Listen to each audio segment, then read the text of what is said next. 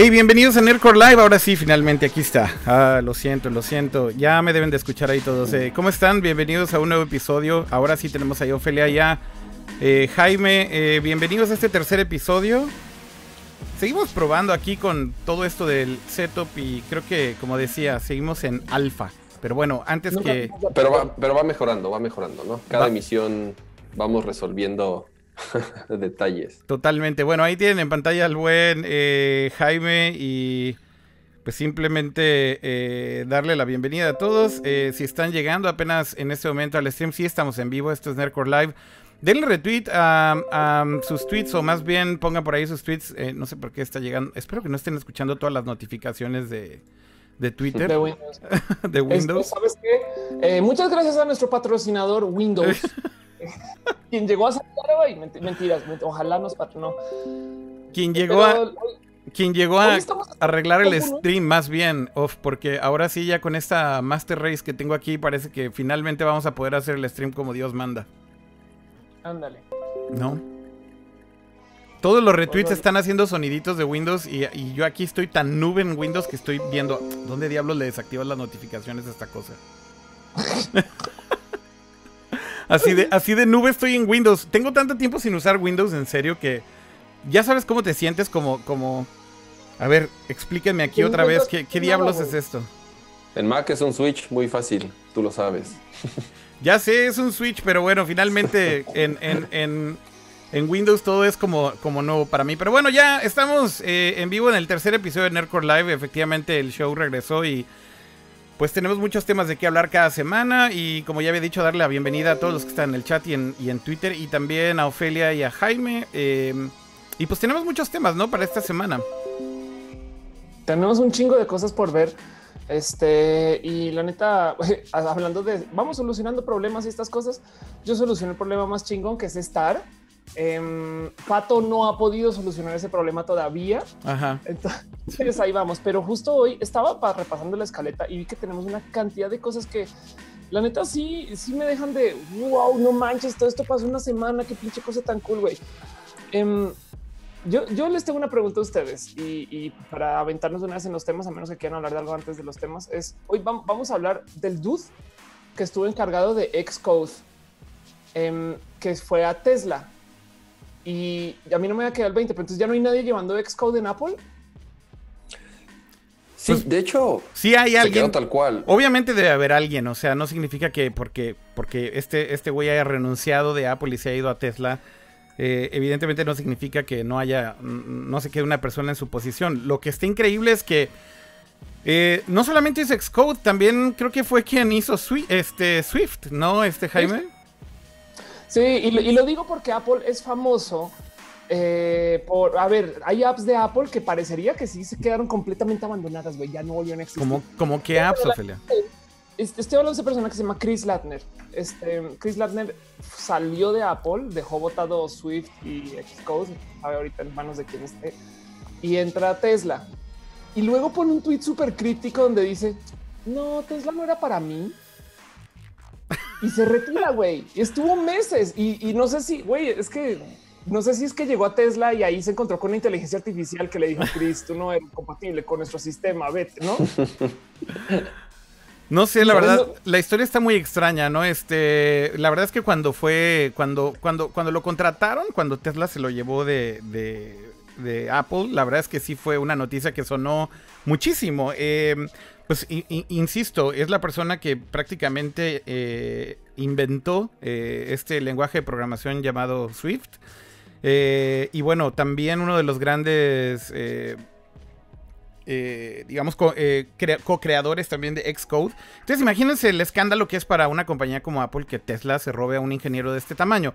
Entonces pasa esto y a los seis meses exactamente que fue esta semana, pues el tipo sí tuitea este, este tweet mega críptico y para mí lo más increíble, después de que dijo, bueno, ya no, creo que no me hallé en Tesla. Básicamente fue el, famosísimo no me hallé. Jaime, ¿viste la cantidad de replies y qué tipo de replies tenía? Eso creo que fue lo que me voló la tapa de los sesos a mí. Es que, imagínate, digo, Chris Ladner evidentemente sí es medio clavado conocerlo, ¿no? Pero él inició un proyecto en la universidad llamado LLVM, eh, que es tal cual unas librerías y, eh, un compilador, ¿no? Para, para lenguajes de programación que se utiliza, o sea, para que te des una idea, OpenGL lo utiliza, Objective-C, Ruby, este, hasta hace poco vi que eh, el, el, SDK de PlayStation 4, por ejemplo, también utiliza el LVM, o sea, cosas que él hizo. Entonces entra Apple súper chavo realmente saliendo de la universidad y es de los eh, ingenieros que, tal cual empiezan el desarrollo de Xcode, Objective-C. Y aparte hace poquito leí una entrevista de él, estuve en un podcast justo cuando salió de Apple y cuenta cómo crea Swift. Así casi casi el güey un día ah, estaba aburrido y hice un nuevo lenguaje de programación. Así eh, como si un güey dijo, ah, voy a hacer unos huevos revueltos en la mañana, ¿no? O sea, parece güey fue así, voy a hacer un nuevo lenguaje de programación. Ajá. Y en Apple le dijeron, ah, dale. o sea, va, pues en tus tiempos libres, ármate un equipo y pues si avanza y vemos que jala chido, pues ya, le seguimos. Wow. Y pues ya resulta que para sorpresa de todos, hace, hace dos años creo que fue, en el WWDC de hace dos o tres años, justamente fue él quien presentó Swift, ¿no? El, el, lenguaje de programación que pues prácticamente ya con lo que se va a desarrollar todas las aplicaciones de iOS. Y de pronto se va. Sí, se en fue. el chat por campo. Ajá. Güey, y Tesla y estaba así tomando notas en chinga. Y ahorita vuelve a Apple y le dice, güey, ya vámonos con una Apple Car, güey ya tengo aquí todo. se, robó todas las ideas. A huevo, así con poniendo su USB en todas las compus, güey. Oye, este. Entonces, sí, sale, sale de Apple y lo curioso es que realmente no se sabe por qué sale de Apple, ¿no? le ofrecen algo en, Tesla. Bueno, se fue a. bueno, se va a dirigir de... del autopilot, que pues al final del día sí era una posición también bastante eh, cabrona en Tesla, ¿no? O sea, hay que decirlo. Pero eh, eso se sabe. Lo que no se sabe es, como dice Off, la pinche inteligencia artificial o Elon Musk o alguien que le dijo, no eres compatible, lárgate de aquí o, alguna pendejada así, ¿no? En, alguna declaración que hizo después, tal cual dijo, Elon y yo, nos, o sea, amigos, pero no somos compatibles en la manera de trabajar. Entonces, pues cada quien por su lado, ¿no? Entonces el güey bien fresco así puso, pues bueno, eh, estoy buscando chamba, si alguien me quiere contratar. Ajá, y ves los replies en Twitter de ah. Microsoft, de Google. Pero medio Silicon Valley peleándoselo. Imagínate tener a alguien como... Lo que más me llamó la atención es que aparte le dabas a cualquier, digo, a algunos famosos, por ejemplo, Miguel de Casa que trabaja en Microsoft, este, este mexicano que trabaja en Microsoft, este, diciéndole, oye... Cristina, Cristina Warren de, Microsoft también. Sí, sí, sí. Y un montón de empleados de Google. Y bueno, así un montón de compañías así casual también diciéndole en Twitter, ah, creo que te iría bien en Microsoft. Ah, sí, creo que también te iría bien en este... Eh, con nosotros. Y, vaya, es, tan casual que, insisto, parece, e, e, es, una cosa mega bizarra. Pero bueno, X, eh, muy interesante esto y cómo sucedió. Y... Bueno, yo le estoy en este momento tuiteando, le estoy diciendo, harías un trabajo espectacular en Nerdcore Live. Este, no le quieres entrar. configurando el stream. Ven a configurar el stream, Chris. No, Akira no puede. Usa todos tus conocimientos de Swift para, para, hacer un stream verdadero. Oye, tú ah. que sabes de computadoras, ayúdanos, ¿no? A configurar el stream. exactamente, exactamente. Ya, le puse el tweet este, ofreciéndole trabajo en el Core Live por si igual y nos desarrolla una inteligencia artificial que nos configure OBS. Oigan, dicen que ya no escuchan las notificaciones de Windows, y es que ya las, ya las logré desactivar. Bien. Bueno, ahí tienen. Dicen que no estamos en vivo en Twitch, pero no, sí estamos en vivo en Twitch. Estamos en vivo, de hecho, en todos lados. Everywhere. Everywhere you look. Déjame ver, déjame revisar Twitch. Digo, para la gente, lo estoy viendo en Twitch, de hecho, entonces estoy seguro de que no hay ningún problema, pero, pero eh, por si acaso, pues digo, échenle un ojo. Pero hoy no tenemos tampoco ventana de chat, pero estoy yo viendo también ahí la ventana del chat en, en Twitch, así que eh, si están chateando o si quieren participar con nosotros, ya saben, usen el hashtag Nerd4Live, creo que es lo más sencillo. El, hashtag en Twitter es lo universal. No importa en qué plataforma estén viendo, si están en Periscope, si están en Twitch, si están en Facebook Live o si están en YouTube, eh, pues igual pueden participar con el, con el hashtag. Y aquí estaremos leyendo todos sus tweets. Eh, y si no, de todos modos, aquí estoy viendo el, chat de Twitch también. Y bueno, pues ahí están algunas personas. Kid Bloody. Leonido B2, saludos. Eh, también eh, Sosolid Kitty. Bueno, saludos a todos los que están por ahí. Y bueno, vamos a otro tema. Em, por ahí también. espera, te detengo ahí dos segundos. Solo quiero recalcar, hace, para que queden en claro, hace eh, cuatro días anunciaron que Tesla es una empresa que vale más que BMW y salió algo a relucir, perdón por, por revivir el tema, este salió a relucir, Tesla trae un margen de profit del 24% en cada venta, es una cosa absurda, pero lo quería traer porque para la gente que está en México, no olviden que Tesla está instalando superchargers en México. Entonces, si van al website, pueden ver dónde los van a vender y estas cosas para que estén al tanto. Perdón, perdón, quería, quería nomás. Esta mención fue patrocinada por Ricardo Blanco de Tesla. No, no es patrocinado. Un saludo, por cierto, a Ricardo Blanco de Tesla que hay que, hay que subir el nivel o algo así. En fin, este, bueno, perdón, perdón, perdón. Vámonos a la. Está bien, está bien, porque hay, que ir, hay, que ir, haciendo PR para que nos patrocinen con un Model 3 cuando nos traigan. Cuando, salga que nos manden tres. Bueno, cuatro también, porque Pato ahí no está, pero sí, necesitamos cuatro, uno de cada color que, salga. Oigan, eh, hablando de otras noticias, eh, pues esta semana también se presentó el nuevo teléfono de OnePlus, el OnePlus 5, eh, y. Pues bueno, digamos que fue recibido con, em, ¿cómo decirlo? Mixed reviews. ¿Cómo traduces eso? Como con opiniones bastante contrastantes. No sé si están de acuerdo con eso. Yo, la neta, el OnePlus 5 es como de ya, por favor, podemos dejar de decir que el, ya llegó el iPhone Killer. Llevamos ocho años del iPhone Killer al iPhone Clone, al iPhone de Android, sabes, es de ya, ya, este es el pero, pero, pero ahora sí se, volaron la barda con este diseño, ¿no? ¿Por qué, Kama?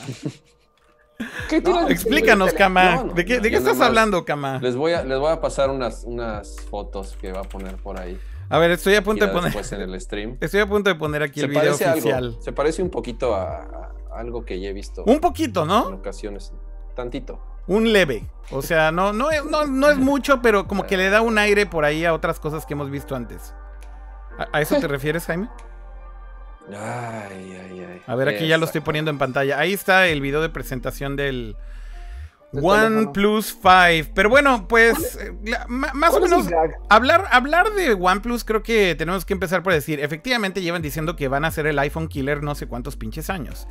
Eh, y más bien, de hecho, después cambiaron del iPhone Killer y es el Flagship Killer. O sea, estos güeyes quieren matar a cualquier teléfono flagship cada iteración que tienen. Y pues en specs, hay que decirlo, no está mal. Pues ahora trae un nuevo procesador Qualcomm Snapdragon 835, que es el último y que pues finalmente es lo, mejor que puedes tener en un, teléfono Android.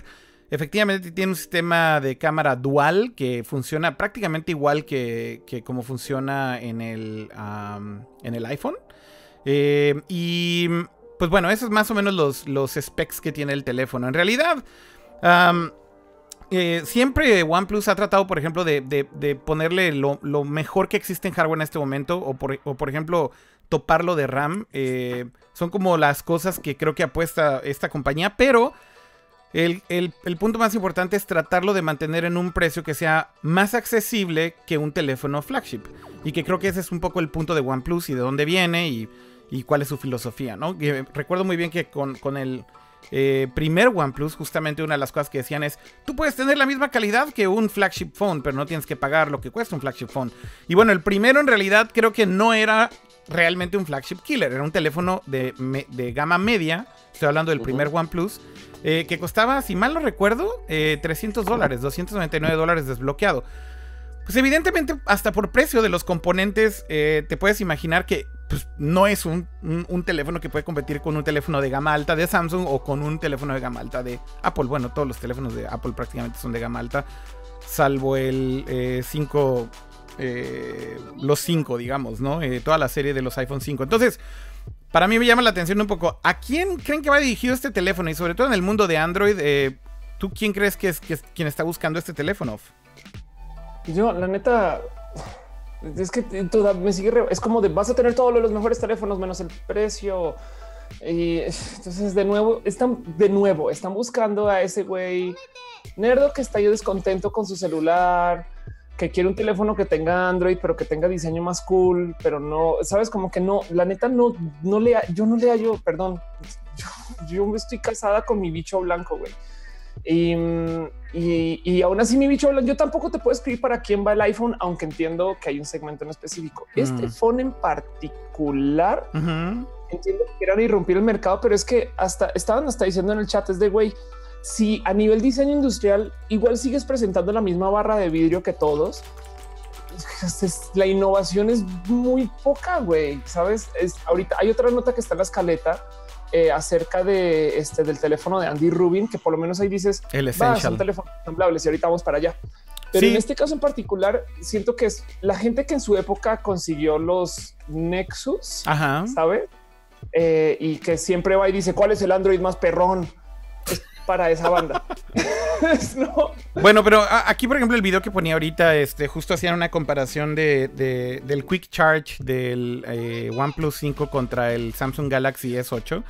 Eh, Galaxy S8 y pues bueno, una de las cosas que, presumen es que justo tiene una versión más rápida de Quick Charge eh, entonces carga más rápido que un, Galaxy, ¿no? Por ejemplo, es eso, son el tipo de cosas que digo que sí están on the edge, pero son como cosas ya muy pequeñas, ¿no? O sea, son incrementales y que realmente no sé si alguien va a decir, ok, voy a comprar este teléfono porque carga 15 minutos más rápido. Tiene, tiene 300 miliamperes más de batería que un, que un S8. O sea, no sé, siento que... Creo que en resumen lo que hacen es que tratan de ganar la guerra con specs, ¿no? Y básicamente tratando de mantener un precio relativamente bajo, por, por decirlo de alguna manera. Yo creo que esa es un poco la estrategia de estos güeyes. Creo que es una buena alternativa para los que apuntan a un Pixel, ¿no? Pixel siendo la experiencia más pura y limpia, llamémosle así, Android. En algún momento yo me acuerdo, eh, no sé si me equivoco, pero OnePlus apuntaba que era el único Android eh, verdaderamente libre, que podías rutearlo y que no estaba, o sea, que era una versión de Android. este... se supone que eso es lo que tú tenías con los teléfonos de Google, ¿sabes? Si ibas con la marca. No es como que no te va a atar a que Samsung te lo tape de estupideces adentro porque es de Samsung y no sé qué. Dice en el chat eh, Yogi Beard es el, es el único Android que es único y diferente. Yeah, right. No, y están diciendo que es el luchón a phone, no? Porque es mamá, papá, libre, eh, unido y también es bien luchón, no? Ahora, otro tema importante y, también lo leía es que si ellos apuntan a ser el top of the line en cuanto a specs con un precio relativamente competitivo, es que ya este año eh, le va a costar duro, sobre todo contra los, los, flagships, sobre todo por la parte de la pantalla. Eh, eh, Galaxy S8 siendo el primero, digamos, mostrando estas nuevas características de pantalla de borde a borde. el iPhone, evidentemente, eh, con todos los, los, leaks que ha habido del iPhone 8, eh, bueno, si se llama iPhone 8, todavía ni sabemos cómo se va a llamar, va a traer esta característica. El de Andy Rubin, que también vamos a hablar al ratito de este, eh, igual pantalla casi casi hasta los bordes, y este pues se quedó como con un diseño del año pasado, porque al final del día es tal cual, o sea, si, si, si, nos vamos a las fotos que hemos visto y, a los videos, pues es, es, es es el mismo. Súper parecido a un iPhone 7 que salió el año pasado, ¿no? Entonces es un diseño del año pasado. Eh, bueno, hablando del diseño en específico, creo que ahí sí nos podemos soltar un poquito más porque no es coincidencia, güey. La neta, la neta, no, no, para nada, la neta el diseño, o sea, la, gente podría decir lo que sea, pero cuando volteas y miras que el diseño del teléfono es prácticamente el mismo en la parte de atrás que el del iPhone 7 eh, Plus pues un poco te va para abajo. Creo que, lo, de hecho, el diseño de los teléfonos OnePlus no era, no era malo. O sea, tenían un acabado bastante único. Recuerdo, por ejemplo, también el OnePlus 2 y el OnePlus 3 tenían este acabado rugoso o, estas tapas intercambiables que le podías poner en la parte de atrás que tenía como esta textura. Y la neta es que, ¿por qué te ríes, Sof? ¿Qué pedo? ¿Qué, qué, dije, es que, es que, me, es que, güey, me imagino estos diseñados. Es como, mira, lo ves en los coches. Los coches van como que vamos a hacer coches súper redondos, ¿no? A nivel diseño industrial pasan tres años, ahora van a ser súper cuadrados. Igual, güey, de repente Twitter se rediseña y mira circulitos. En cinco años van a decir Twitter con usando el sistema de los cuadrados, ¿no? Lo mismo con los pinches celulares. Me imagino a los diseñadores sentados de, ok, ya tenemos lisos, entonces ahora vamos a hacer rugoso, güey.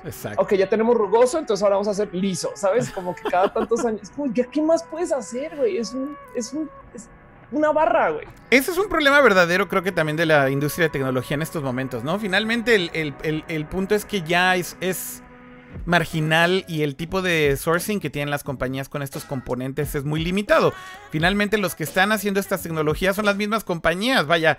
Todo el mundo que está haciendo un teléfono Android aspira a tener el último procesador de Qualcomm. Así que, pues, hagas lo que hagas, vas a tener un procesador de Qualcomm, a menos de que hagas tu propio procesador, ¿verdad?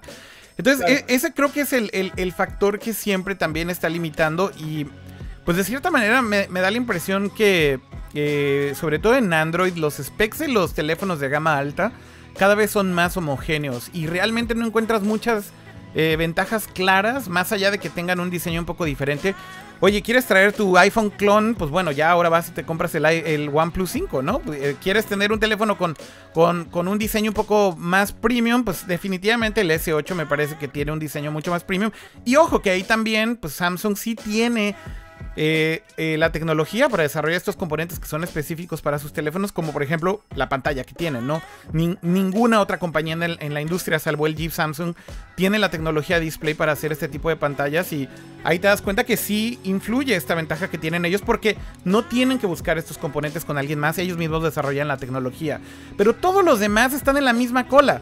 Básicamente es como decir, vamos a rompernos la madre todos. ¡ah! Y luego llegan y se forman al mismo cajero, güey. Y ahí están en la fila platicando. ¿Qué, qué, le vas a poner, güey? ¿Un Snapdragon este, 835 8 eh, whatever?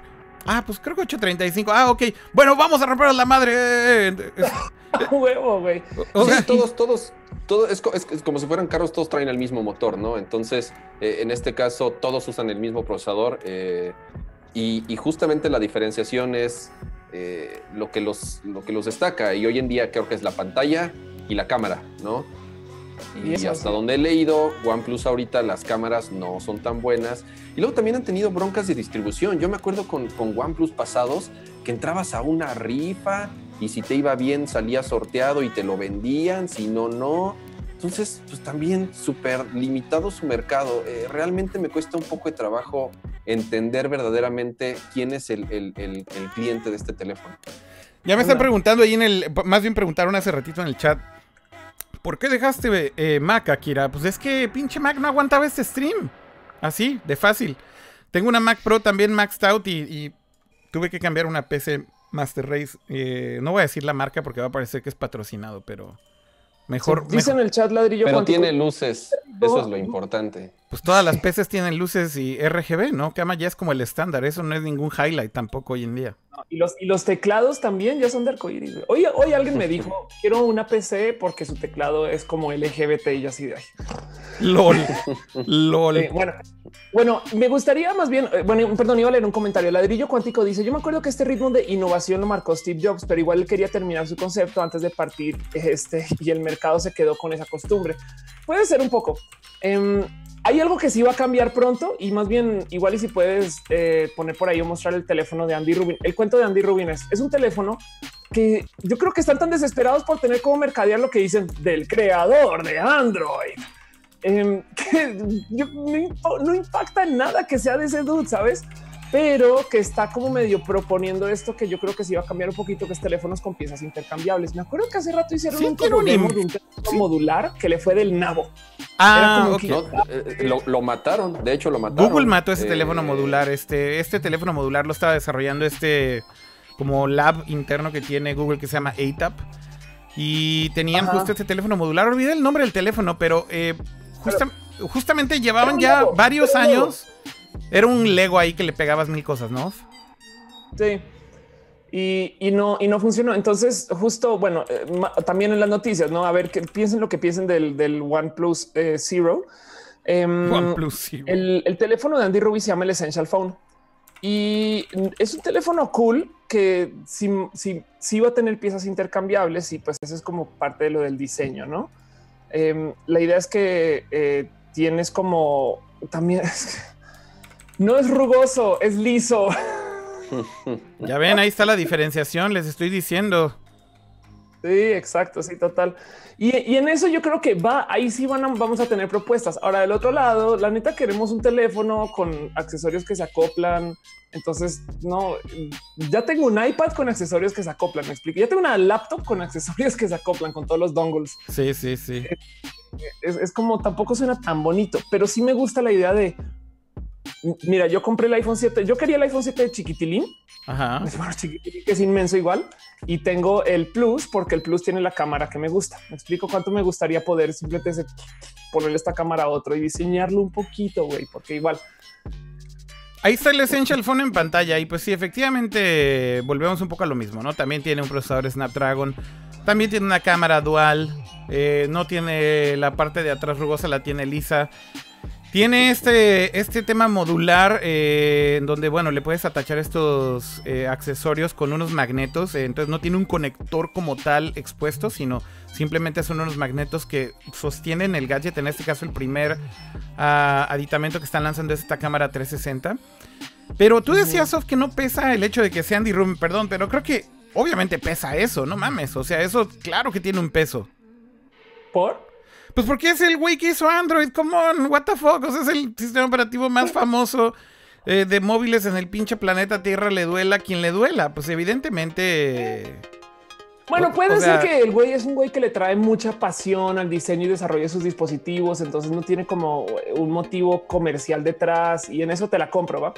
Eh, pero de resto es como, no sé, eh, hay tanta gente que ha trabajado en el Android de hoy que es como decir de los creadores de Transformers, no viene cualquier película de Michael Bay, no? este, pues no sé, no, sé cuánto impacta el teléfono en sí de que sea Andy Rubin. Es un bonito pinche gancho de marketing, pero tampoco es que digas eh, wow, cómo es de game changer los teléfonos de Andy Rubin, me explico. Pues es que más bien es muy difícil que haya un teléfono que sea completamente game changer. Creo que ese es el problema. Yo creo que no le puedes atribuir esto nada más a Andy Rubin o no se lo puedes atribuir nada más a OnePlus. De hecho, por ahí en una entrevista los de OnePlus dijeron, ah, nos encantaría tener una pantalla que tuviera este cero bezel, ¿no? O sea, que, que, no tenga bordes ya o no tenga marcos, pero no tenemos la tecnología para hacerlo. Entonces es como, ok, no tienen acceso a esa tecnología tal vez en este momento. No es que, o sea, evidentemente es obvio que ellos no tienen la tecnología, pero por otro lado también la forma correcta de decirlo es que no tienen acceso a esa tecnología en este momento porque hay demasiada demanda y la demanda la están creando los mismos que la inventaron. Es decir, Samsung ahorita no le está vendiendo esta pantalla a nadie más por una razón extremadamente sencilla. Quieren que ese feature sea exclusivo de su teléfono. Claro. Entonces, en algún momento eso se vuelve estándar. Samsung se tiene que mover a lo que sigue y, es en donde, bueno, siguen fluyendo las cosas para que los demás eh, eh, eh, tengan acceso a estas cosas. Pero volviendo un poco al tema, y creo que ese era el punto, ¿no?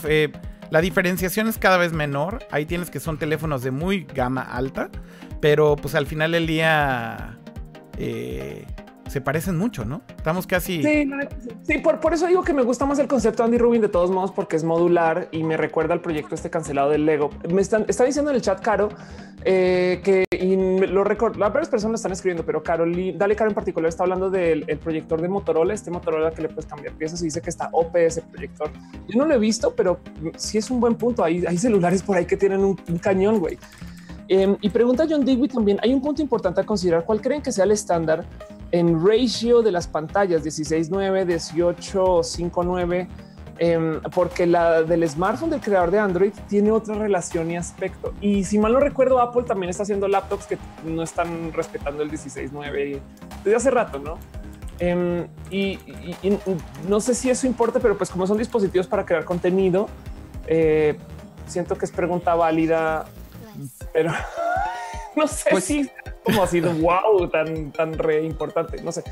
Yo, creo que ahorita ya no, hace, no, hay tanta bronca, sobre todo en la manera de ya cómo se diseñan y cómo se programan las aplicaciones, eh, las cuales se adaptan automáticamente a la pantalla. Antes sí era un poco más problemático, pero hoy en día ya eh, no, no, no tendría problema. Este, sí, de hecho, con... regresando a lo, del, a lo del Essential, sí. Eh, eh, hay, hay, preventa, o sea, veo que hay, o sea, tú puedes dar tu dinero, pero está súper vaporware, ¿no? O sea, No, no, no, el Essential ya sale en breve. Ya hay fecha, ya hay fecha no, no, no, no, claro, claro, sí hay fecha de salida. Y es luego, ah, luego ya. O sea, creo que lo van a empezar a distribuir en cuestión de semanas. O sea, no es vapor esto. Y no es un Kickstarter ah, tampoco. Y, o sea, pagas el teléfono y en, y en neta un mes o un mes y medio ya lo tienes. Y no es que antes. Ahorita checo la fecha de salida, pero no, no, no es para nada vapor este, mi querido Jaime. Porque en, en la página todavía dice que el equipo está sujeto a la aprobación de la FCC. Entonces. Si es así de. Pues, Tenemos un pequeño detalle, que nos lo aprueben. Sí, sí, sí. O sea, dice, dame dinero, pero no dice cuándo te lo voy a dar. Sí, de, ah, pues No, no, no, pero la fecha sí fue anunciada. Este. Y básicamente. Eh, eh, recuerdo que Andy Rubin estuvo en este evento de Recode. Eh, y Cara Swisher, esta periodista en Estados Unidos, lo entrevistó y, y sí dijeron la fecha de salida. Y más bien lo que dijo es que era ya cuestión de, de meses. Las, las las estaban tomando y dijo, vamos a empezar a hacer shipping en cuestión de semanas prácticamente. Entonces, yo creo que ya lo tienen todo sorted out. No, no, no me parece que esto sea algo que están haciendo ahí de última hora para nada. Eh, de hecho... Teufel Greulich, tanto desarrollo que hacen para los teléfonos y nada que solucione el problema de, que se te canse el dedito meñique por sostenerlo así. ¿Tú, tú, usas tu teléfono con anillito, ¿no, Kira? Uso el teléfono con anillito todo el tiempo. ¿Y por qué Japón? Es que. Porque Japón. No, pues más bien en Japón es muy famoso el anillito y, lo que descubrí es que sí es muy práctico. Es muy práctico porque, porque al final del día si tienes una mano no muy grande o pequeña y tienes un teléfono grande como un iPhone 7 Plus, pues es bastante práctico para usarlo con una mano. Ese es, ese es un poco el punto. Mira, es más, voy a mostrar el anillito. Aquí lo tengo en el iPhone. Este es el anillito. Órale. ¿No los conocías, Jaime? Aparte se llama iRing. Sí, sí, no, sí. pero, pero, pero no sabía que fueran populares.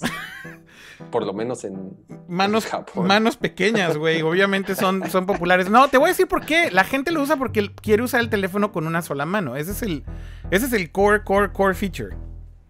Eh, pero bueno, pues ahí, ahí tienen. Esto es, esto es eh, un poco de lo que está pasando en el mundo de teléfonos de Android. Y pasando a otros temas, eh, bueno, pues Samsung está desarrollando también su asistente de voz. Y. Bixby. Exactamente, se llama Bixby. Y bueno, Diverge tuvo acceso a, un beta. voy a poner por ahí el video en el background con este demo que hicieron. Es un primer vistazo a, a Bixby. Bueno, Diverge hace una prueba y... ¡Wow!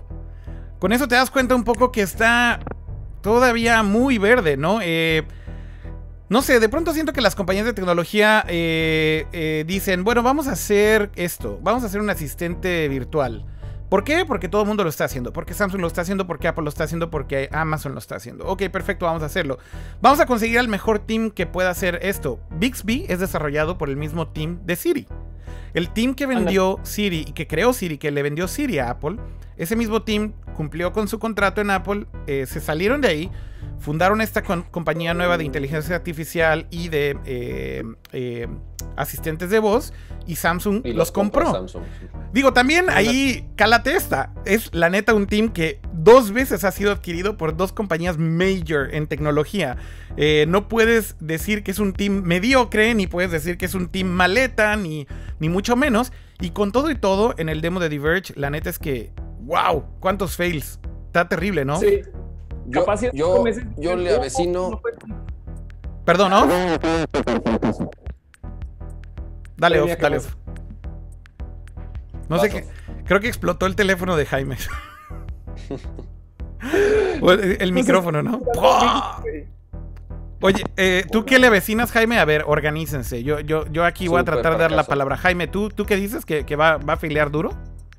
Durísimo. ¿Por qué? ¿Por qué Porque Samsung lo que vende es hardware eh, basado en una plataforma gigante que se llama Google, ¿no? A diferencia de, Amazon con Alexa, es plataforma propia.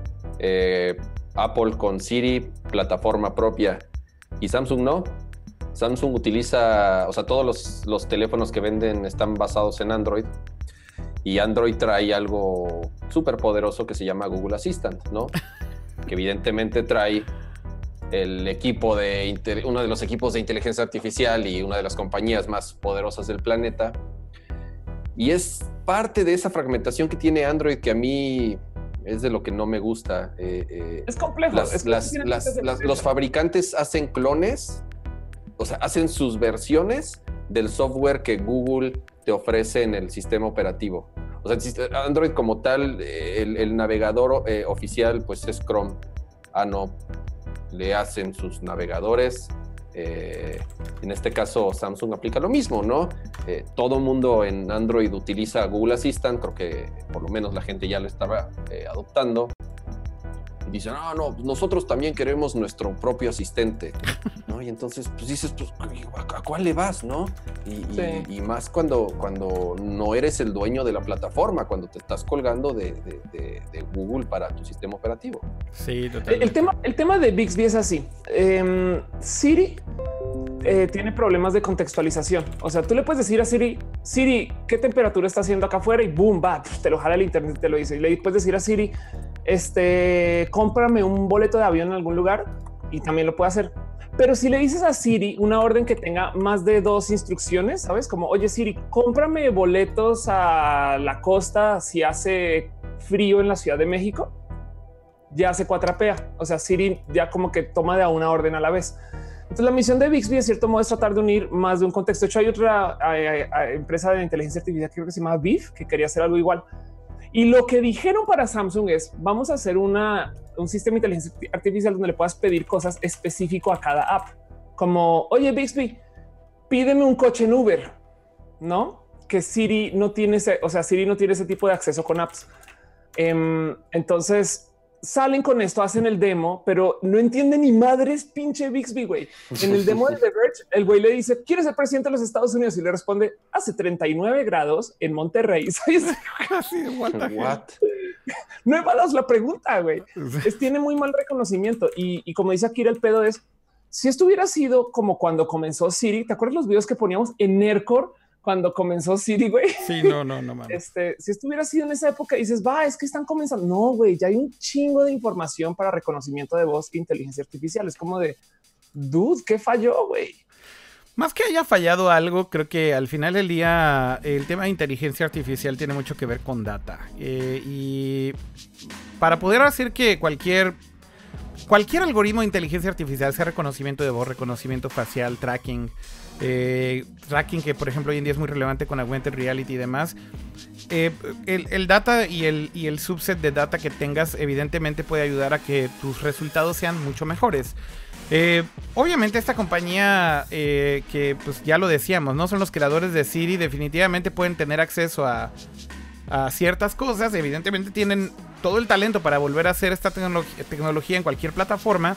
Pero probablemente uno de, los problemas más grandes que tengan es que no tienen acceso a, tanto data como para perfeccionar desde el día uno el lanzamiento de un asistente digital como estos, ¿no? Ese, creo que es uno de los problemas que, a los que se enfrentan. Y muchas compañías les sucede. Digo, evidentemente Google o Facebook, por ejemplo, eh, te das cuenta que en todos los algoritmos que involucran inteligencia artificial o machine learning, eh, son los reyes. ¿Y por qué creen que son los reyes Facebook y Google? ¿No se les hace una pequeña, extrañísima y infame coincidencia? Pues evidentemente porque tienen toda la data del mundo. Eh, y esto es algo que muchas veces los desarrolladores te dicen, bueno, no necesitas tanta data para desarrollar algo.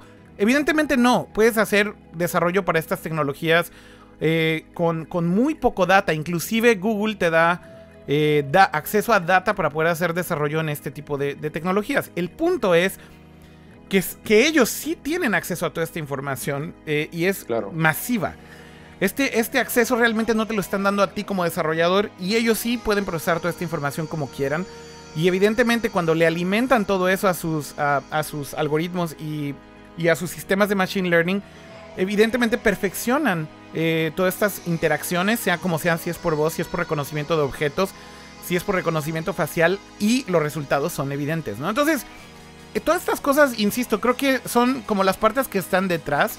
No solamente es decir, vamos a hacer un asistente y, se acabó, ¿no? Y eso creo que es lo que hay que tener eh, eh, tal vez muy en, cuenta hoy en día con, con ese tipo de tecnologías.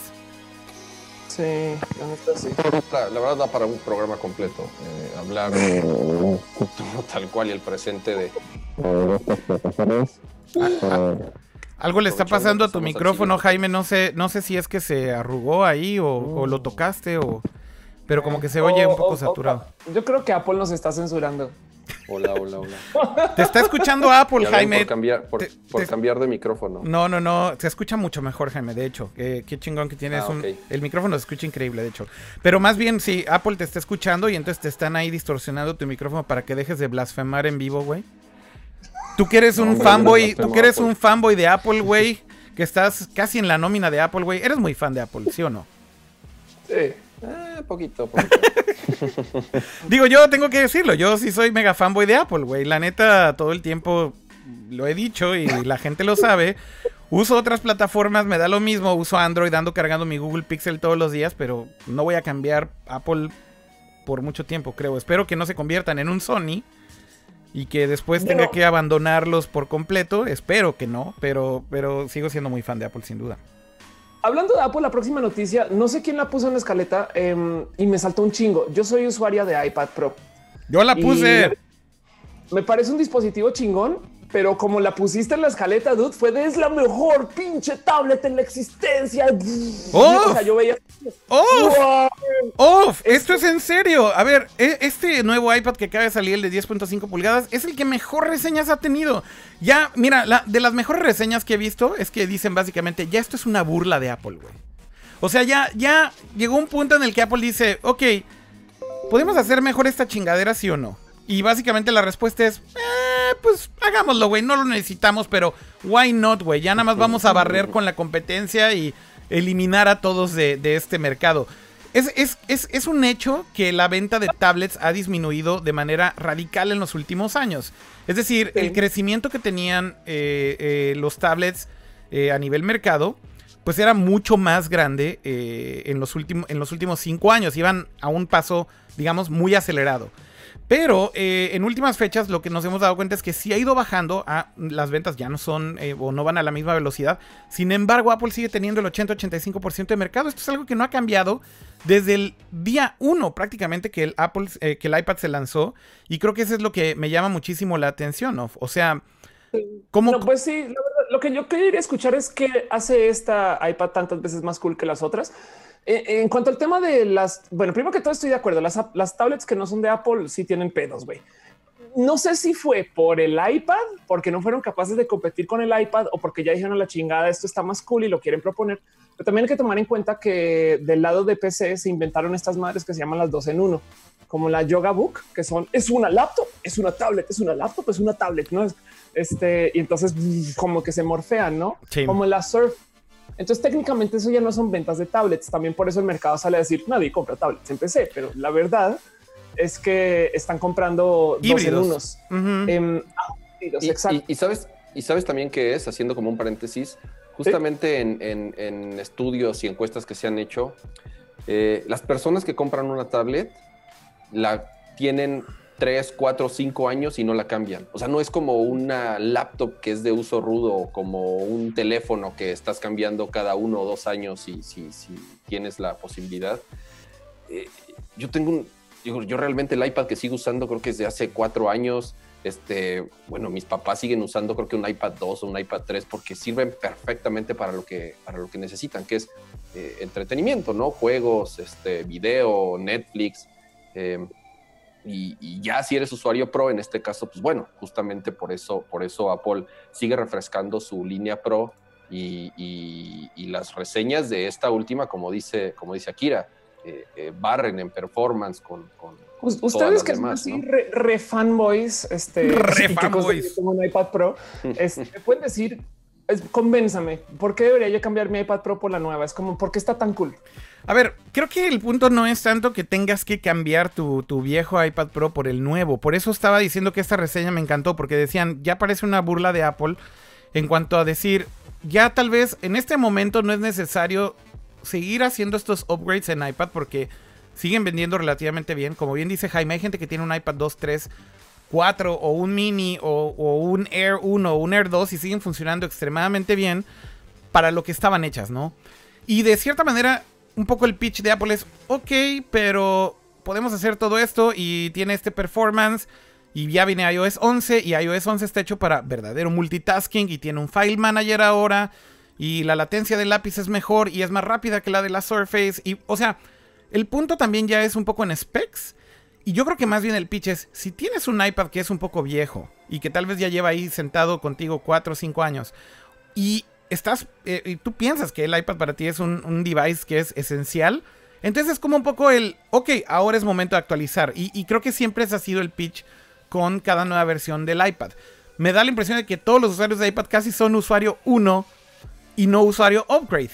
Eh, y, básicamente apenas ahorita creo que vamos a empezar a ver el ciclo de updates de muchas de estas iPads que como bien decía Jaime siguen funcionando extremadamente bien, aunque llevan 3, 4, 5 años en el mercado. Ahora, el, el motivo por el cual deberías de cambiar tu iPad es porque igual al tercer update Apple va a encontrar que el viejito se sienta lento.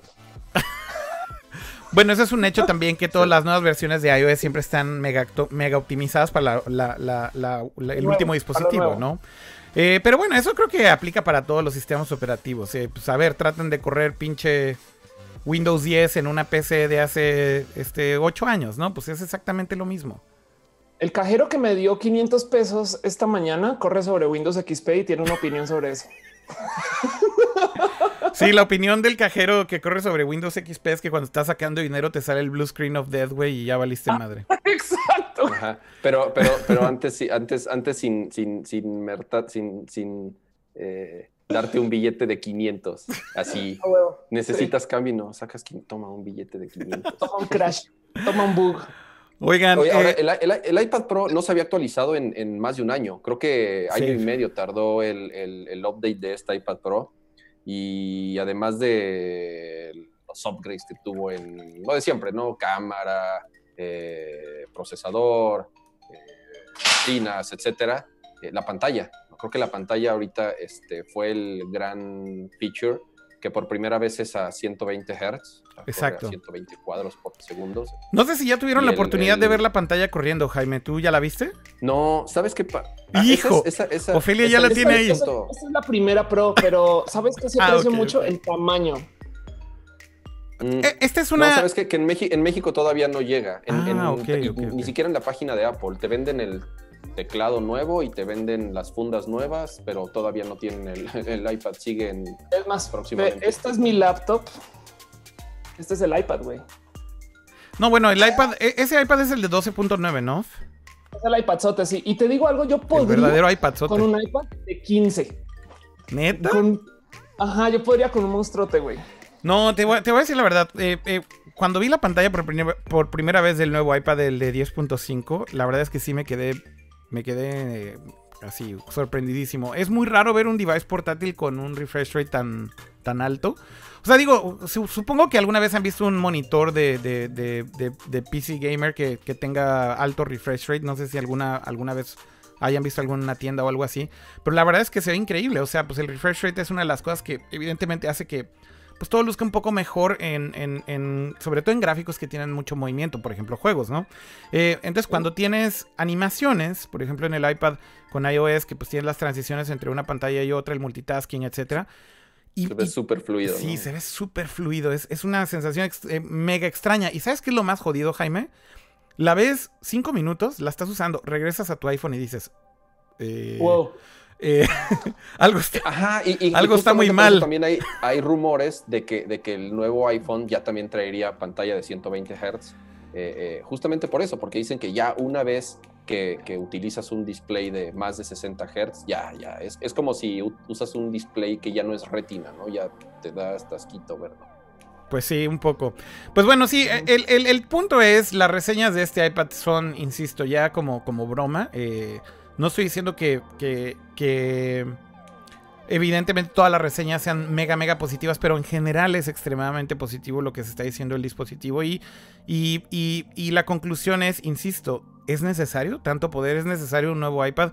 ¿Es necesario todo este como push de Apple de seguir aplastando la competencia en ese mercado de tablets? Y creo que también hay que aclararlo. Eh, eh, el mercado de híbridas, como, como bien decía Sof, eh, Surface es increíble. Eh, es un device que en serio eh, he tenido oportunidad de usar un Surface Pro 3 y un Surface Pro 4. Y la verdad es que son máquinas increíbles. En cuanto a hardware, Microsoft ha hecho la chamba. te das cuenta que evidentemente están controlando toda la experiencia.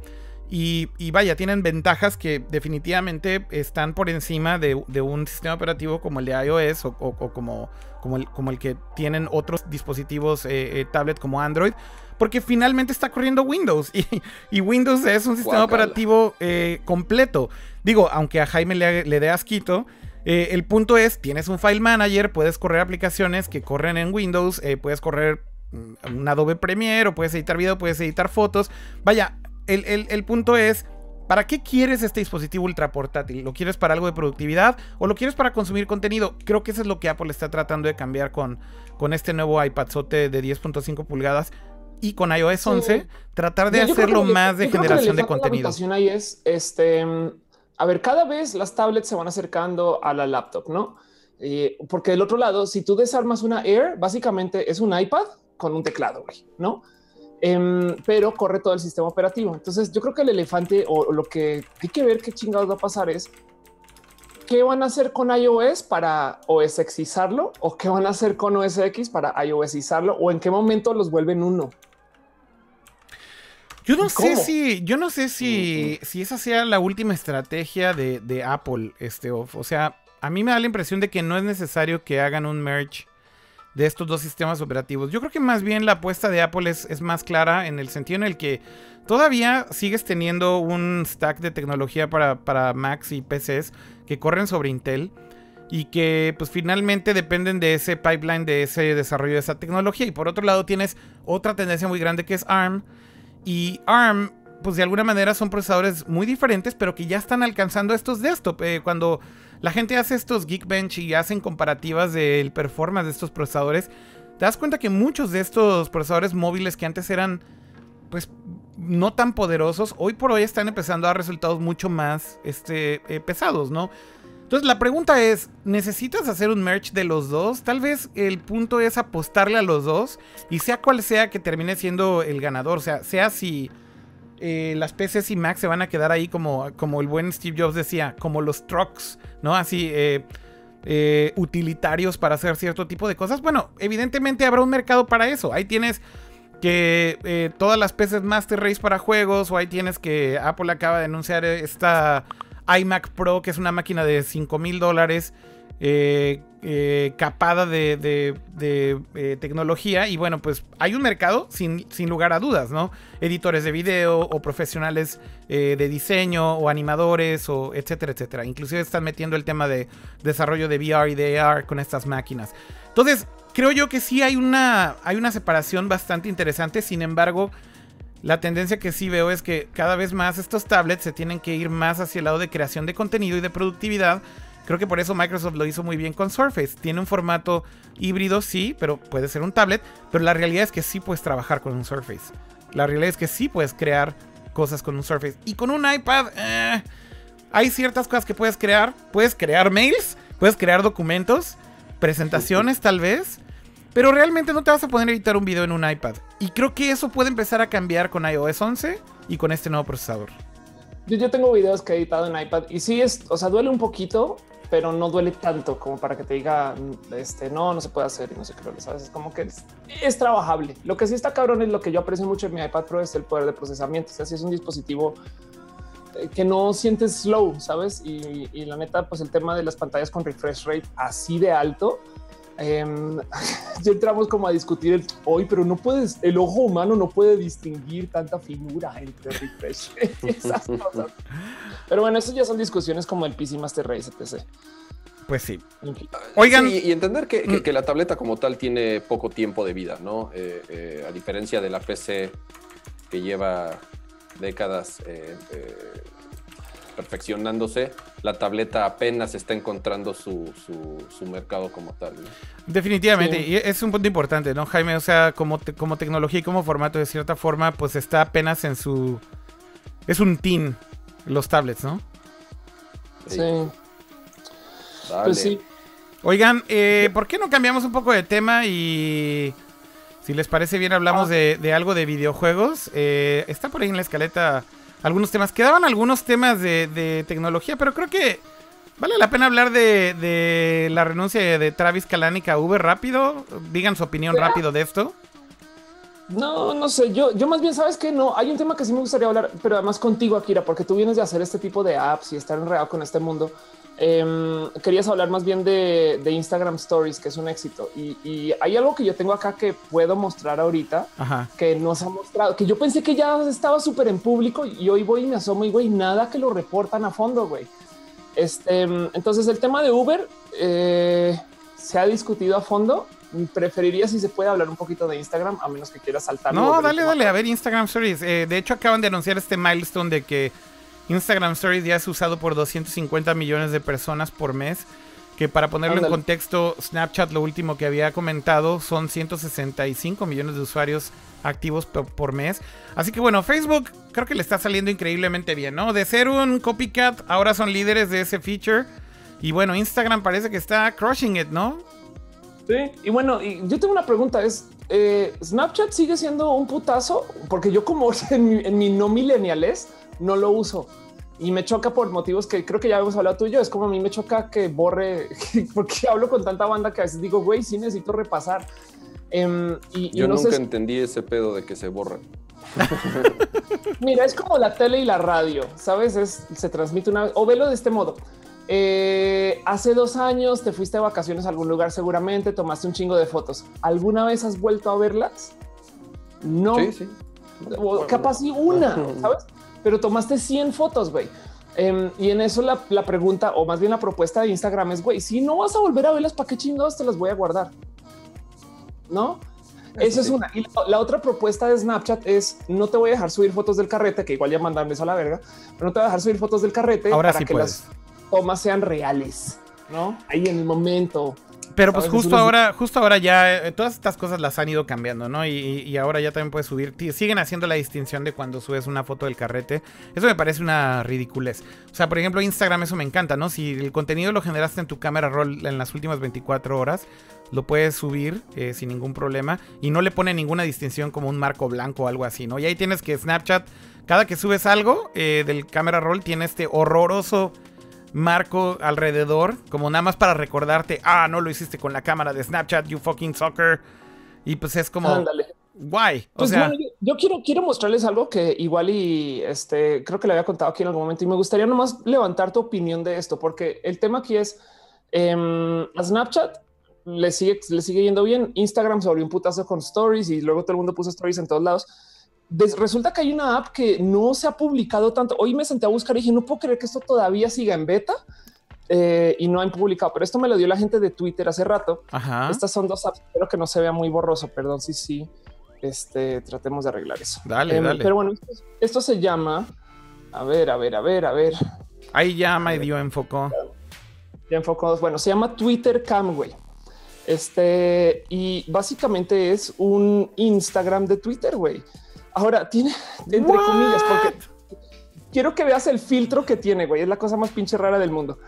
Solo tiene un filtro, el logo de Twitter. de no manches, güey, ¿qué pedo con esto? ¿Qué onda con ese crop? Ajá, exacto. Y lo que hace, entonces, lo que sí tiene que sí me parece bonito es que tiene para cargar y, hacer, eh, pues cambiar videos a GIF y tiene para subir GIFs. Entonces, como está evidentemente Twitter oriented, este, y es para que grabes videos, pero te los sube como GIF a Twitter. Eh, y esto sigue en beta, yo la tengo todavía para bajar. Em, y, y, sí me quedó la duda de, eh, no que, o sea, esto va a funcionar. Del otro lado, yo dudaba mucho cuando Twitter copió TweetPic y vea, eh, y punto o Twitter Images o como se llame. Pues funcionó, ¿no? Oye, em, cuéntanos un poquito más desde cuándo estás probando esta app. Se llama Twitter Cam, decías, ¿verdad? Se llama Twitter Cam. Sí, me la dieron hace un año. Me la dieron cuando me pusieron la palomilla de, Verified. Y lo que pasa es que hay otra app que está en esas de prueba que se llama Twitter QA. Este, eh, en fin, bueno, es un, es una Twitter QA es una cosa súper aburrida para que puedas hacer como sesiones de preguntas y respuestas que levanta las preguntas para que tú puedas responder sobre ellas. Pero si tú tienes tu cuenta de Twitter abierta, igual puedes ver cuando la gente te está escribiendo. Ah. Y, como entré como al kit de beta testers de Twitter, me dieron esta otra también. Ok. Este, y la neta, pues nunca la he usado porque el crop del logo de Twitter, sabes, es como de. Y ahí la tengo, la tenía guardada hace mucho tiempo, pero ahorita que vi la nota de que Stories le va bien, de que Instagram sigue siendo un putazo, me cae el 20 de güey, no hay que olvidar que Twitter también está tratando de hacer su app de fotos, güey. Pues sí. No le veo mucho futuro, pero lo está tratando de hacer. Pues ahí tienen. Casi, casi esto es yo creo que una exclusiva. Pues no tienes ningún NDA o algo así para que mañana lleguen y Sí, te... yo ni siquiera sabía que existía. Digo, soy, soy plebeyo sin palomita, pero, pero ni siquiera sabía que existía. Plebeyo sin palomita. Oigan, vamos a cambiar de tema ya. Vamos rápido a la sección de videojuegos, si les parece bien. Dale. Vamos, Vámonos. vamos a videojuegos. Un segundo y... ¡Boom!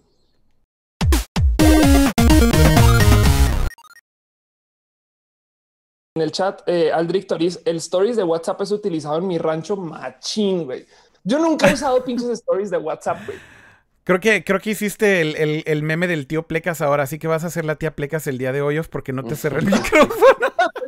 En reemplazo del tío Plecas. Entonces está ahí Plecas, la pleca todo lo que da y tú ¡boom, boom, boom, boom!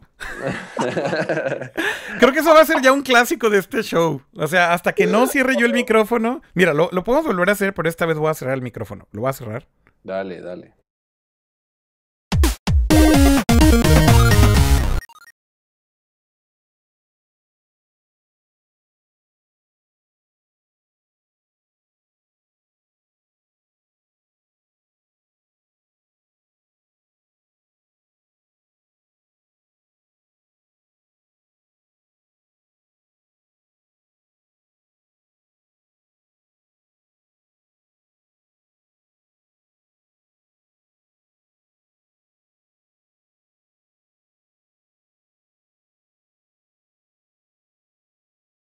Oh, sorry, sorry, sorry. Ya está, ahora sí.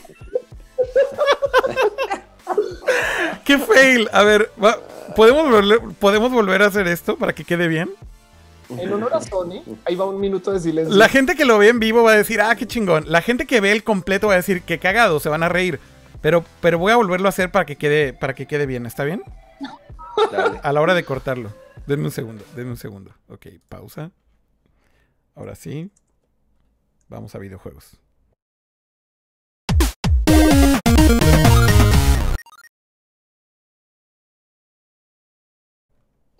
Ok, ahora sí estamos en la sección de videojuegos. Me están escuchando, ¿verdad? ¿Vieron que la tercera fue la vencida?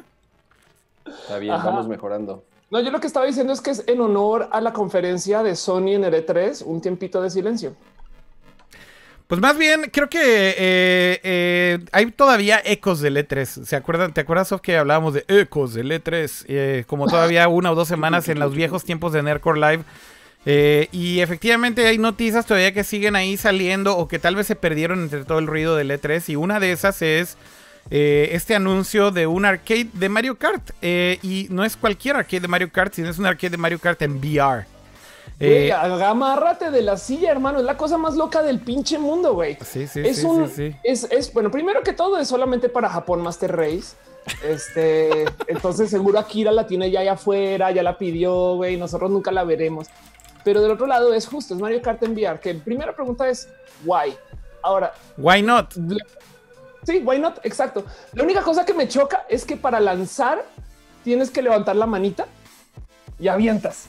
Y es de, dude, ya me tengo los brazos cansados de estar acá y ahora tengo que ir así como, ay, mira, pinche Mario, no manches, güey, sí está. Dejando eso de lado, claro que lo jugaría un chingo, güey, un chingo. Ya sabes que Ahora, tú... la- Perdón, dale off, dale off. No, no, iba, iba a preguntar, esto no tiene nada que ver con el Switch, ¿no? Porque el Switch y el VR no son amigos, güey. No, no, no. De hecho, esto, a ver, lo voy a poner ahí en pantalla. Esto es un anuncio de un eh, parque temático o un lugar, digamos, de una exposición de, de, de varios juegos en VR. Namco Bandai está desarrollando este título, además de otros. Supongo que consiguieron evidentemente la licencia con Nintendo. Pero son como varias experiencias en VR. De hecho, hay una que sale ahí en el video ahorita, lo- lo- los que están viendo el video en, vivo. Eh, mira, lo primero que sale es esta de Evangelion. Entonces, bueno, ahí tienes un, una experiencia que se ve bastante cool de Evangelion. Todo es hecho con el HTC Vive, pero además también con hardware especial. Entonces, por ejemplo, este de, de Evangelion, estás ahí viendo cómo están sentados en un como, como lugar que parece simular la, la cabina de un EVA. Y luego tienes el de Mario Kart, por ejemplo, ¿no? Entonces son como estas cosas eh, más custom, digamos. Después tienes este de la bicicleta que vas como flotando. eh, y, vas volando más bien. Eh, tienes después este otro que es como una especie de fighting game, un juego de pescar. Entonces, son como experiencias en VR y van a estar puestas, me parece que es un evento especial. Y después muchos dicen que también las van a poner en, en, este lugar que se llama VR Zone Shinjuku.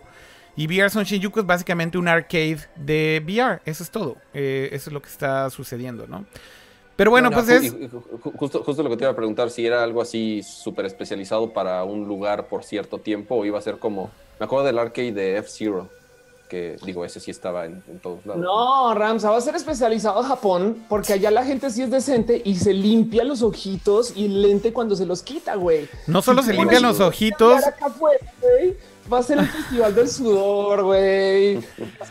De hecho, aquí, de hecho, aquí siempre que pruebas algún demo de VR en algún evento o que, o que vas a algún lugar en donde es un VR público, te dan también una especie de como mascarita de telita que te pones entre los, los gogles de VR y, o el headset y tu cara. Y pues es también por un tema de higiene. No, hombre, el, chiste es embarrarse el sudor y la grasa del micrófono. La neta. es muy real esa realidad, güey. No, la neta, prefiero no entrarle a eso. Eh, pero bueno, ese fue un quick update. Eh, no hay mucha más información, solamente es ese demo que pusieron por ahí, se acabó. Y luego, eh, esta semana también se lanzó el segundo update del Switch, bastante pequeño. La verdad es que son puras mejoras e incrementales con el Switch. Los dos, off tweet, ¿tienes Switch y tú, Jaime, tienes Switch? No, yo no tengo Switch, pero Jaime tiene su Switch ahí atrás, ahí se ve. Ah, sí, tienes toda la razón. A ver. Oye, Jaime, este. Ahí está cargándose, porque la verdad solo uso el dock para cargarse. Nunca lo conecto, nunca lo juego en la tele. ¿Cómo, mm. ¿cómo has visto hasta ahora tu, Switch, Jaime? Y, no sé si ya bajaste el update. Son cambios mínimos, ¿no? En realidad no son tantas cosas las que le agregaron todavía. No, bajé el update antier, creo que salió. Eh, ya es la versión 3.0. Sinceramente, de la 1 a la 3, tanto como para que hayan sido este, así, upgrades incrementales, no hay tanta diferencia. Ahorita lo que le agregaron es que puedes ya eh, agregar a tus amigos de que ya tenías dados de alta en tu 3DS y en el Wii U. Mm. Eh, entonces, pues bueno. también le agregaron, creo que el control de volumen independiente para audífonos y ya vas a poder como favoritear cierto tipo de notas, de noticias, para, supongo, para que les dé prioridad cuando, cuando, cuando lleguen.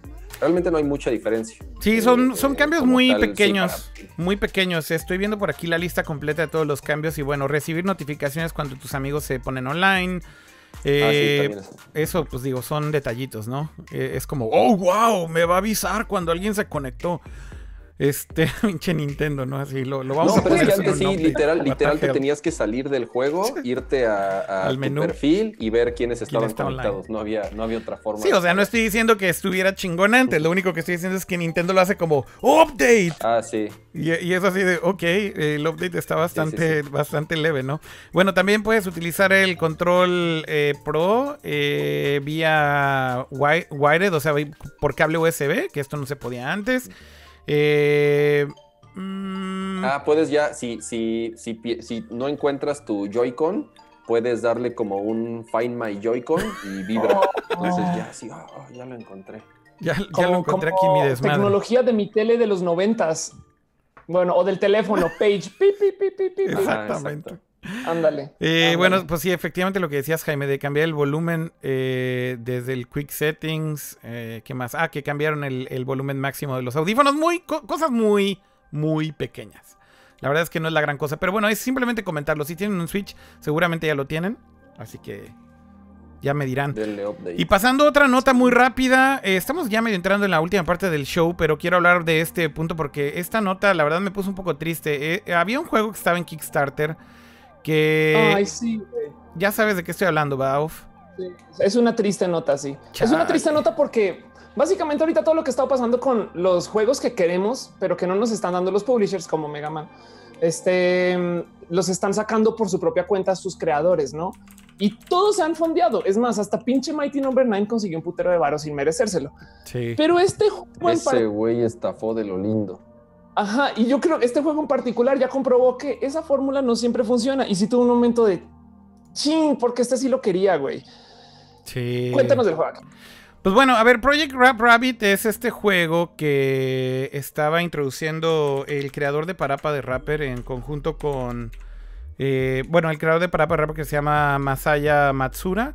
Y el creador de Guitar Man, que eh, se llama Keiichi Yano. Y bueno, pues se oía una combinación eh, increíblemente cool, porque pues los dos son, digamos, pioneros de juegos de música. Y pues, vaya, cuando lo anunciaron yo pensaba, ya, esto es un hecho, eh, seguramente el juego sí va a ser fondeado, eh, le va a ir increíble en Kickstarter y téngale que hacen su Kickstarter y no llegaron a la meta. Entonces, bueno, pues ahí está el video del, concepto. Si no lo vieron y son fans de Parapa de Rapper, bueno, pues échenle un ojo de lo que estaban preparando. No sé si le van a buscar alguna otra alternativa al juego, pero me da la impresión de que van a tirar la toalla. Y, pues es bastante lamentable, pero no estaban pidiendo tanto dinero, pero me, da la impresión de que es un juego tan de nicho que, hijo, no sé, eh, no sé si tal vez también Parapa hoy en día... Eh, la banda millennial dice, ¿pa' quién? Sí, ya sé. Es posible, es, posible. Yo digo, yo, yo digo que si no se vayan a rapear a la esquina, conseguir dinero en el metro. Visto que trae algo de cuerda, ¿no? El tema, porque justamente hace poquito eh, eh, Sony relanzó el, juego original en versión HD. Entonces, como que dijeron, es nuestro momento. Y tómala. Sí, exactamente. Pero bueno, pues ya finalmente no llegaron a la meta y pues failió. Así, así fue esto. Y bueno, pues creo que ya son todas las notas de esta semana. No hay mucho más de qué hablar. Este. Y creo que simplemente es agradecerle a todos los que están sintonizándonos. Eh, en vivo. Eh, como ya lo habíamos comentado, vamos a estar publicando em, todos los episodios en el canal de YouTube. Por ahora, el formato para verlos, digamos, offline o on demand, será ahí en el canal de YouTube. Eh, no sé qué le está pasando a mi mixer. Como que medio, medio se cucheó. No sé pero, me parece más divertido el brillo azul que tiene Rams atrás. ¿Cuál, brillo azul? Ah, es una luz yo pensé que estábamos acá conviviendo con robots, güey. Estábamos lentamente taking over el show. Bueno, en fin. Una vez a la semana decía Shakira. Sí, pues bueno, vamos a estar publicando por ahí todos los episodios de Nerdcore Live en, en el canal de YouTube, que es youtube.com diagonal Nerdcore Podcast. Si quieren ver los episodios pasados, ahí van a encontrarlos cada semana. Eh, y bueno, en el caso de los eh, episodios de audio, sí lo estamos considerando. Creo que también lo vamos a hacer. Vamos a reencodear el video, vamos a hacerlo en audio. Si lo quieren escuchar en ese formato, pronto tendremos noticias. Pero bueno, por ahora vayan ahí al canal, suscríbanse y no se pierdan de ningún episodio. Y pues simplemente agradecerle a Jaime, a Off. Eh, muchas gracias, Jaime. No, no, hombre, para nada. Y recordarles que vamos a Campus Party. vamos a estar el día 5 del mes que entra. Eh, dando una conferencia, vamos a estar todos juntitos allá. Entonces, si, si van a asistir, pues los esperamos, ¿no?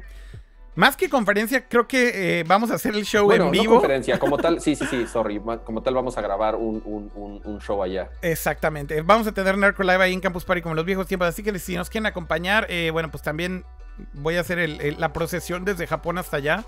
Este, así que allá estará el team completo y vamos a hacerlo ahí juntos, ¿no? Ahí vas a estar tú también dando algunas otras pláticas. De hecho, yo tengo una plática ese mismo miércoles, creo que a las. Como 10 va a dar. Como a las 8 de la noche es, mi plática y luego Nerdcore Live es como a las 11 de la noche. Del miércoles 5. Y tú, tienes, tienes como mil pláticas en campus, ¿no? Voy a estar todos los días y cada día tengo una plática, fin. Ok, ok. Pero, Pero lo más importante, neta, neta, lo más importante, este, eh, el día de Nercor. En la tarde voy a estar con las Pixel Beats por si quieren ver a las streamers. En la noche va a estar Nercor. El día después estoy en el escenario principal hablando de lo chingón que es México. Eh, y de resto voy a estar allá mucho tiempo. Entonces, igual y ahí nos divertimos y hacemos cosillas así y nos ponemos lentes de VR sudados y compartimos el sudor. Para eso va uno. Pues muy bien, ahí tienen, ahí tienen todos los anuncios parroquiales también, así que muchísimas gracias a todos a los que nos acompañaron en la transmisión en vivo. Eh, espero que hayan disfrutado de Nerdcore Live y pues nos escuchamos la próxima semana. Nos vemos por acá, ya saben, jueves, todos los jueves, 8 de la noche del tiempo del de centro de México, Nerdcore Live todos los jueves. Así que gracias a todos y nos vemos hasta la próxima. Bye. Adiós. Adiós.